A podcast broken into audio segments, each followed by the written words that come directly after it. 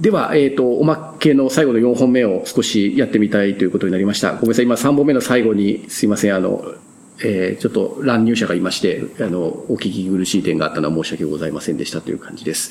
えっ、ー、と、最後、杉山さんの3本目の終わりの時に、言葉を持つことで、はい、えー、救われたり、はい、世界が更新されたりっていう話ってとってもいい、いいあの、興味深いなというふうに思っていて、えー、あの、ルポ虐待の中でも、あの、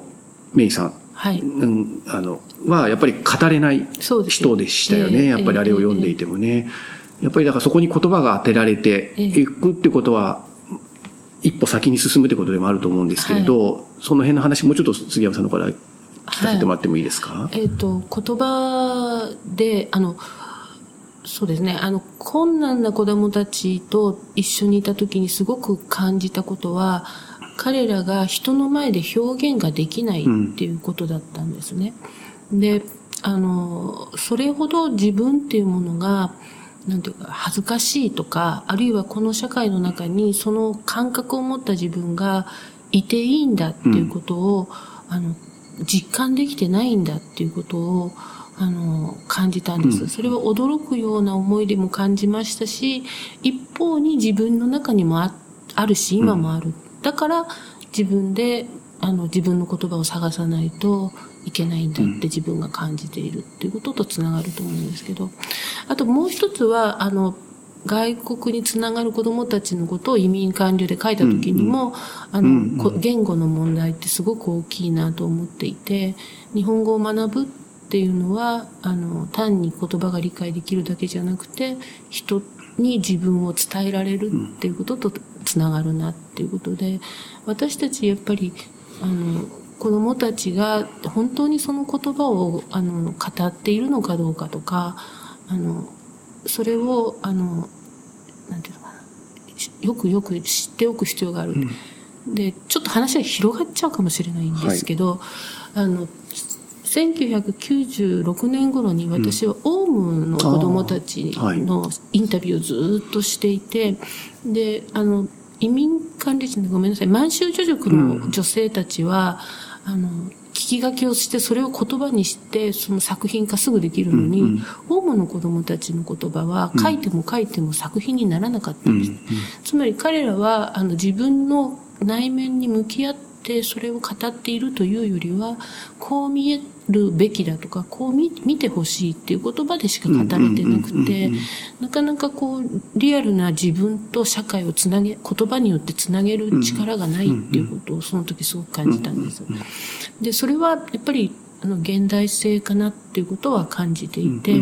そういうことでは最初の作品に近い頃からあの人が表現するっていうことには強い関心はあったと思います。でその中であの、まあ、2年間ほど困難な子たちと付き合う中で言葉がないっていうことはより深く感じるようになっていて、それから恐ろしいことに外側から強い言葉を与えてしまうと、それを受け取ってしまうっていうことも、うん、そのまま入っちゃうというか。入っちゃうっていう。うん、だから、例えばお母さんなんだからしっかりしなさいよっていう、うん、本当にギリギリに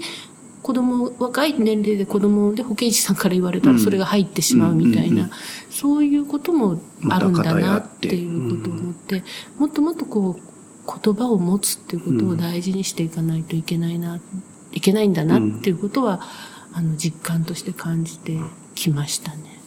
言葉がやっぱり語れなくてもどかしくて、それがまあ暴力になってしまったりっていうね。暴力ってそういうもんですよね。かなっていうのはなんとなく私も実務の現場にいると、語れてればそこに行かなくて歯止めになったはずなのにねっていうけれど、やっぱりまず暴力になっちゃうっていうのはすごくとてもまあ悲しいですけれど、でもやっぱり暴力を止めるには言葉を自分で持って止めるしかない。はい、みんな、中に少なからず暴力性っていうのは誰でも持ってると思うんですよね。ゼロの人なんか絶対いないと思うんですけど、やっぱりそれを止めるのってやっぱりこと言葉、自分の中で言葉だったり、これはまずいとか、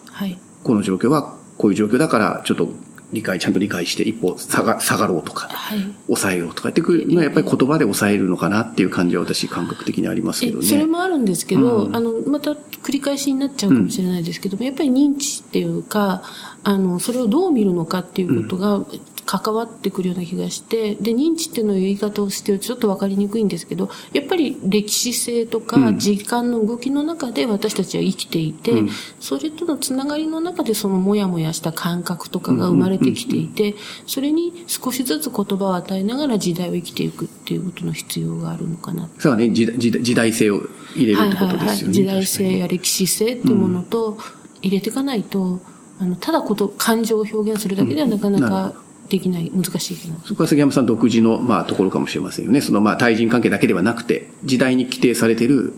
自分っていうか。時代や社会に私たちは規定されてるんだっていう感覚はすごく強く持ってますよね。うん、うん、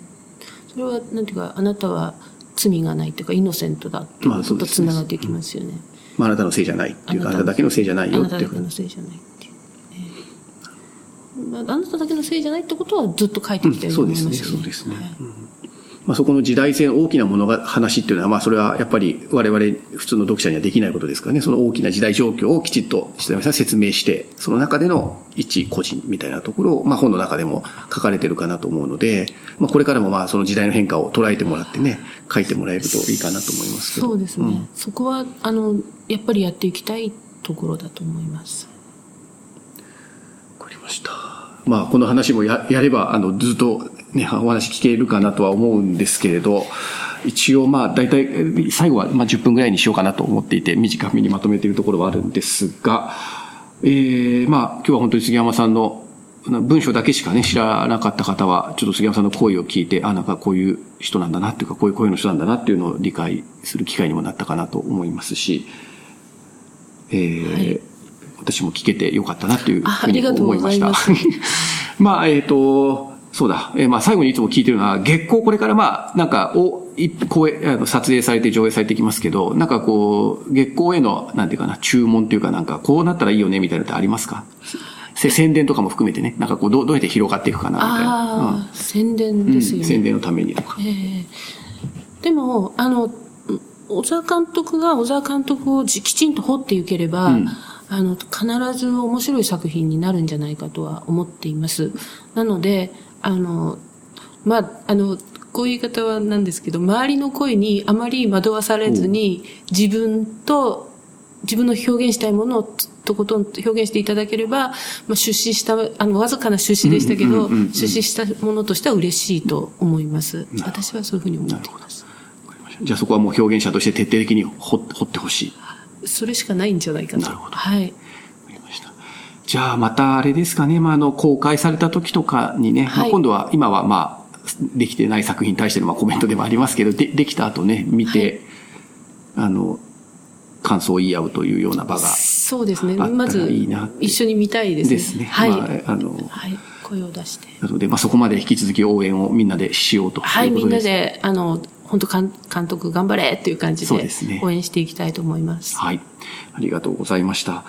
じゃあ、えっ、ー、と、今日第6回目は杉山春さんをお迎えして、えー、のポッドキャストでした。えー、聞いていただいた方ありがとうございました。ありがとうございました。えー、またホームページにす、えー、アップしてまたいいコメントなんかもらえたらいいかななんていうふうに思っています。じゃあ、えー、今回はこれで終わりにしたいと思います。失礼いたします。失礼します。